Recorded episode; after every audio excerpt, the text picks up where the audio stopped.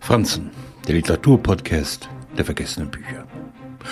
Um es gleich vorweg zu verraten, in José Saramagos Die Stadt der Blinden kommen keine besserwisserischen Querdenker vor. Die Schreckensszenarien sind seit Corona explodiert. Keine Zukunft ohne Untergang.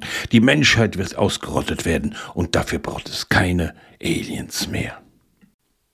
José Saramagos Endzeitversion, die 1995 erschien, besteht aus plötzlich eintretender Blindheit. Ein Autofahrer verliert sein Augenlicht an einer Kreuzung. Was zuerst wie ein körperliches Gebrechen erscheint, entwickelt sich landesweit zur Endemie. Dagegen helfen keine dunklen Brillen, keine Masken, keine Schutzmaßnahmen der Regierung. Die Infizierten sperrt man weg, bis ihre Bewacher selber nichts mehr sehen.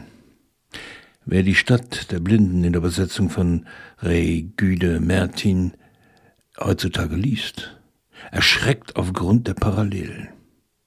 Dies ist längst keine Parabel über menschliche Abgründe mehr.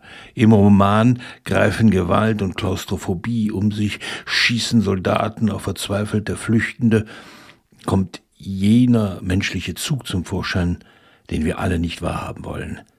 Es gibt immer jemanden, den es nach Profit, nach Macht, nach Gewalt und nach Kontrolle drängt.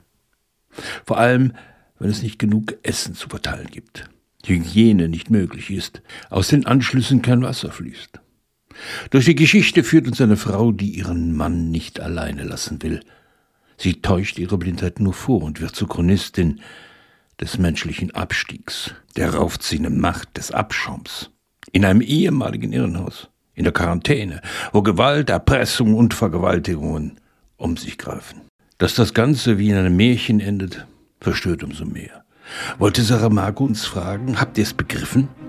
Dann geht es nochmal gut aus für euch.